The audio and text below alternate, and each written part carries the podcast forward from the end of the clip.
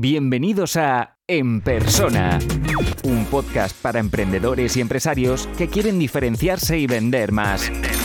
Recuerda que puedes recibir todos los recursos gratis suscribiéndote a la lista de correo en enpersona.com. enpersona.com. Hola a todos, ¿cómo estáis?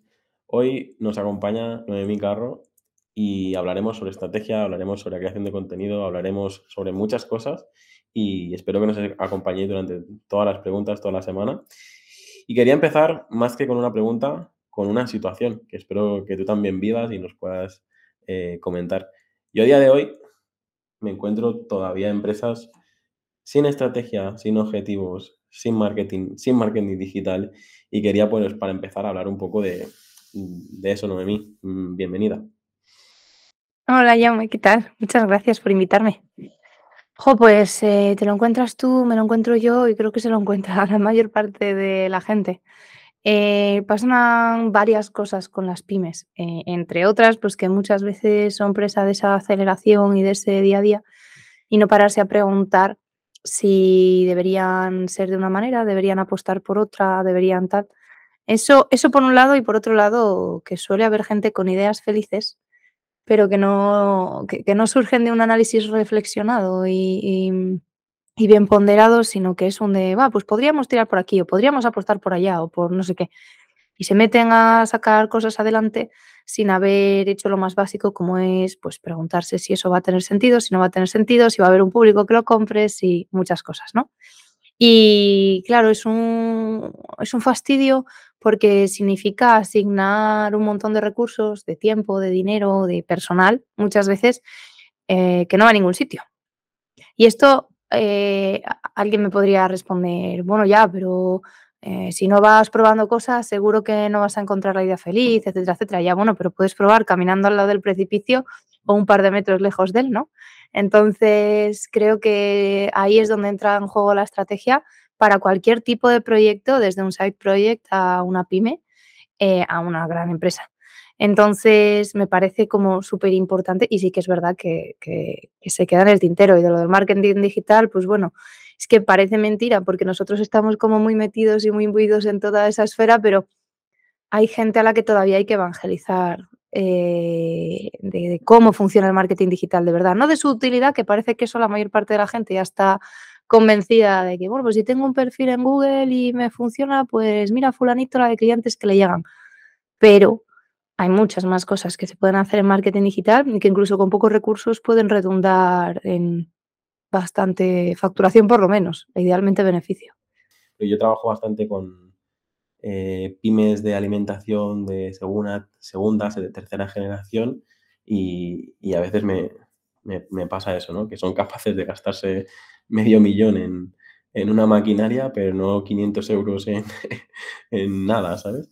Y, luego la, parte de también los restaurantes. Eh, esta semana mismo van a invertir ahora este eh, mes de mayo más de 120.000 euros en, abrir un restaurante, pero no tienen tiempo para pensar el nombre, ni el logo, ni, la estrategia. Y me pongo todavía las manos en, en la cabeza. Y el último caso que acabo, acabo de colgar justo antes de entrar ha sido un cliente que, le estábamos haciendo ads y, dice, no sé qué has hecho, pero ha funcionado. Eh, un solo cliente nos ha reportado 7.000 euros, eh, sigue así, o métele más dinero, ¿sabes?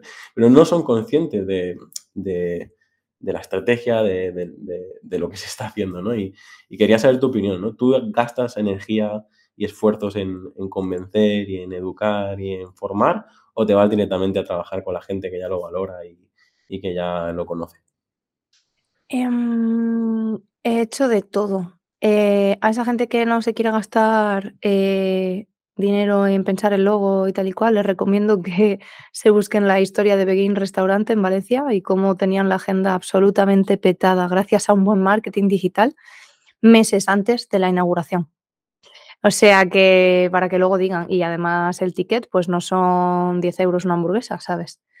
Eh, claro, ¿qué pasa? Que hay toda una propuesta, que hay un posicionamiento de mercado muy claro, que hay toda una estrategia en redes sociales que acompaña ese posicionamiento, esos objetivos y todo ese mensaje que se quiere trasladar. Sobre si divulgo o no divulgo o, o mm, educo o no educo, yo he trabajado con un montón de pymes em, con autónomos también, con distintos formatos, haciendo distintas cosas, que si una formación, que si otra gestión de redes sociales, porque yo al final, eh, aunque llevo en el mundo digital muchos años, como freelance empecé como social media manager, entonces, pues es inevitable, desde la tienda de sofás del centro a, ¿sabes? Y, y pasan ciertas cosas, y es que cada tipo de cliente lleva aparejados un, tipo de casuísticas, un tipo de problemas concreto. Esa, esa pyme que a lo mejor ve, eh, tiene, tiene ese sesgo de superviviente o ve ese éxito expos de, ala, mira, tengo 7.000 pagos de repente, ¿sabes? Eh, buah, no sé cómo va, pero hazlo así. Y tú eres consciente de todo el trabajo que hay detrás. Eh, claro, ahí ya, ya, ya le tienes ganado porque ya tienes el caso de éxito, pero cuando tienes como que vender tu trabajo, realmente yo lo que intento es entender cuáles son los dolores que tiene esa persona también para contratarme a mí o para contratar ese, ese servicio. Y su dolor suele ser que no le gusta gastar dinero, sean 500 euros o 500.000, eh, y que tiene que ver claro, clarinete que está pagando menos de lo que vale lo que va a recibir.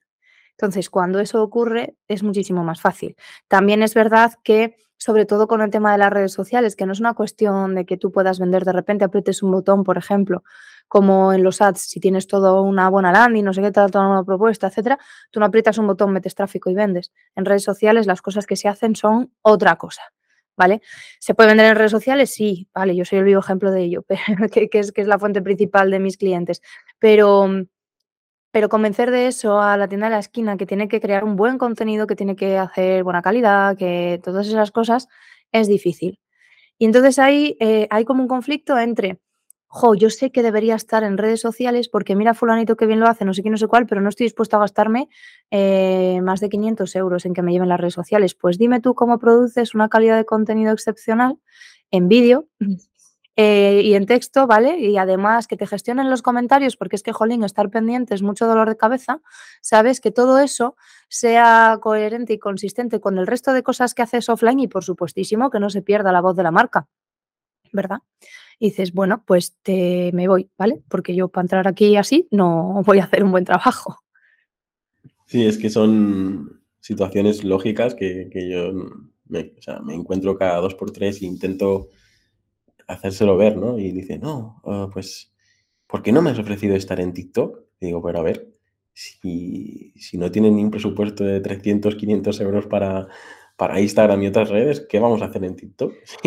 si, prácticamente mm, no hay material audiovisual, no quieres eh, pagar a creadores de contenido ni, ni, ni agente de vídeo, de foto, al final es, es un poco lo que nos, mm, al, menos lo que me encuentro yo, ¿no? Tampoco quiero tirarme tierra encima y encima de ellos, pero veo eso, veo que, que no es tan difícil tener claro quién es, qué ofrecemos, a quién. Eh, de hecho, muchas de tus publicaciones veo que haces ah, preguntas, incluso en los otros podcasts donde has estado, pues siempre dejas esas píldoras en forma de pregunta que, te hacen reflexionar, ¿no? Y, a mí lo que me cuesta es eso, ver que realmente nuestro cliente final no tiene tiempo ni, para hacerse esas preguntas, ¿no? Porque no lo valora. El tiempo lo tiene para, ir a, a comer, para ir a, darse una vuelta en el barco, para ir a tal, pero para hacerse ese tipo de preguntas, eh, veo que, sobre todo me encuentro eso, empresas de segunda o tercera generación, donde ellos no montaron la empresa desde cero y, no saben lo que cuesta empezar una marca desde cero y un negocio desde cero, y simplemente viven el día a día como, como puedan. Eh, bueno, no sé, tampoco quiero ponerme aquí eh, solo lo negativo, ¿no? Eh, pues yo iba a doblar en lo negativo. Pues venga, venga, dale, dale, dale, dale. Es que no quería amargarte el fin de semana, pero... Es que me, ha recordado la situación de un colega, tío, que pues además con toda la movida de que el kit digital, no sé qué, no sé cuál, eh, que está ahora inmerso en un proyecto rápido y a mata caballo de hacerse una web nueva. Y cuando me dice, mira, tal, tengo una web, yo ni sabía que se lo iba a hacer, y no sé qué, digo, pero vamos a ver, vamos a ver. Te has puesto a hacer una web y ni siquiera me has preguntado, tío, ¿sabes? Digo, coño, que hablamos día sí, día no. Ya, bueno, es que, jolín, tal, porque yo no soy agente digitalizador y en cuanto vi que era, que era ser agente digitalizador, me fui corriendo y gracias a Dios, ¿vale? Ya, pero es que claro, si no, la subvención, no sé qué, dije, vale, ¿sabes lo que tiene? Aparte de como la gran mayoría de las webs que suponen eh, que se hacen en este marco, que es una tarjeta de visita cara en la que sí tengo una página web, pero no me sirve para absolutamente nada y será uno de tantos cementerios que hay en Internet porque va a tener el tráfico que tenga cuando se lo pase por WhatsApp a mis primos y me perdonen la vida visitándola. Eso es, eso es para lo que va a funcionar esa web. ¿no? Y es una lástima, tío, porque pudiendo montar toda una estrategia digital, pudiendo hacer un montón de cosas, de, joder, vale, no tienes presencia en redes, no tienes web, no sé qué, no sé cuál, pero tú qué quieres conseguir? Dímelo, dime, quiero 10 clientes de estas características que eh, me contraten este servicio y a los que luego pueda vender este otro servicio. Vamos a atacar eso. Y te coges los 2.000, 4.000, 6.000 pavos que tienes ahí, ¿sabes? Y vamos a atacar eso. Pero no te pongas... No saben, Noemí, o sea, yo, yo, yo, a veces he hecho este tipo de preguntas y, y, creo que tú también las haces, porque lo he visto por Instagram, lo he visto por Twitter y tal.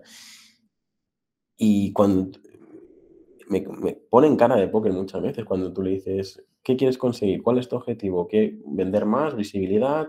¿Credibilidad? Ah, ¿Posicionarte en este mercado? ¿Sacar un producto nuevo? O sea, muchas veces es... Vender más. ¿Tú qué me puedes...? No, pero ni siquiera me han dicho eh, vender más. Es decir, las, últimas tres ha sido como, ah, bueno, eh", y sobre todo, aquí yo sigo haciendo prospección fría porque, porque funciona, pero te encuentras gente con no le da importancia a que su última publicación en pleno verano sea Feliz Navidad. Y lo tiene ahí destacado en, Instagram. Y su última, han pasado siete meses y, su última publicación es Feliz Navidad. No le da importancia, ¿sabes? Y, bueno, es, lo que te digo. Podríamos hablar mil sobre esto, pero creo que la, lo que yo veo siempre es que no, no lo valora. Y la gente que sí lo valora, eh, lógicamente quiere recuperar su, inversión, ¿no? Pero siempre tengo esta guerra, ¿no? En, que realmente no iba, que iba a doblar en lo negativo era porque tiene una cara B y es que tú peleas todavía por evangelizar, pero la mayor parte de la gente del sector dice, vale, eh, este es el tipo de cliente al que puedo llegar, este es el tipo de cliente en el que me puedo centrar, no lo valora no sé qué, no sé cuál, sota, caballo, rey, para todos los clientes absolutamente lo mismo, que por eso te hablaba de esa web, que es una tarjeta de visita cara, porque no sirve para absolutamente nada con las típicas secciones y los típicos textos que lo mismo te venden ese tipo de empresa que mm, cualquier otra, porque son textos genéricos de nosotros valoramos la calidad. No shit, man. ¿Seguro? pues ese tipo de cosas. Y, y, eso perjudica radicalmente el avance del sector y la propia digitalización. O es como la pescadilla que se muerde la cola, porque entonces los clientes no están dispuestos a valorar tal, solamente necesitan esto, yo solo les entrego esto, pero entonces no crece, no sé qué, no sé cuál. Entonces, como esa no es la relación que yo quiero tener con mis clientes, al final, de manera natural, he ido derivando a otro tipo de clientes. Y esto no es porque sean pymes, o sea, yo sigo trabajando con pymes que tienen eh, como uno de sus valores principales y como uno de sus motores principales la digitalización, e incluso que han invertido mucho en digitalización y en, procesos y en todas esas cosas, ¿sabes? Y chico, pues no ha terminado de salir, pero aún así siguen peleando. Por eso he ido paulatinamente a ese tipo de cliente, porque eh, claro, cuando tienes que estar predicando en el desierto es agotador y tienes que estar peleando por cada céntimo y tienes que, ¿sabes? Y es como, mm, no quiero jugar en este juego. Pues yo no sé si soy imbécil, pero estoy jugando este juego porque me doy cuenta de eso, de que el resto de, de agencias es lo que tú has comentado. ¿Qué quieres? Redes por 200, redes por 200, luego por 100, luego por 100, pim, pam, pam, pam, pam, hecho. Y luego mm, me, me, me, encuentro esta situación porque, porque el cliente vuelve, ¿no? Porque yo siempre que entro en un presupuesto, como mínimo, le hago una pequeña consultoría de de qué vamos a hacer, todo lo que se va a conseguir, un, pequeño plan como para que vean lo, que van a recibir a cambio, ¿no? Pero suele pasar eso, ¿no? Decir, ostras, pero es que me vas a cobrar tres veces más o dos veces más que, el otro. Bueno, pues vete con el otro. Y luego, gran parte de, las veces, la última vez fue una, una mujer que se fue a una gente que le hacía el logotipo más barato y me dijo, es que tú me entregas eh, dos propuestas y ellos me entregan doce. Vale, tranquila yo las dos propuestas que te entregas son definitivas y con un mensaje y con todo claro. Y cuando me enseñó las 12 que le habían entregado... Eran 12 bocetos, eh, ya, claro. No, que parecía que se habían ido a cualquier um, página de, stock. stock, habían bajado las seis primeras que le habían gustado, le habían cambiado un poco los colores y lo habían presentado como 12 versiones. Y es lo que tú dices, por desgracia hay gente que todavía trabaja así, que es lo que, lo que hace que, que luego pues mucha gente cuando escucha branding, cuando escucha marketing, cuando escucha tal, no tenga, no tenga claro todavía lo que es estrategia, lo que es marketing. Pero bueno, si te parece, eh, creo que no te he invitado para que lloremos los dos sobre nuestras desgracias. Así que vamos a dejar esta primera pregunta aquí y pasamos a la siguiente. Si te gusta este podcast, puedes dejar una reseña o un comentario. Es la mejor forma de ayudar para crecer y llegar a más gente. Suscríbete en Apple Podcast, iBox, Spotify o YouTube para no perderte los siguientes episodios.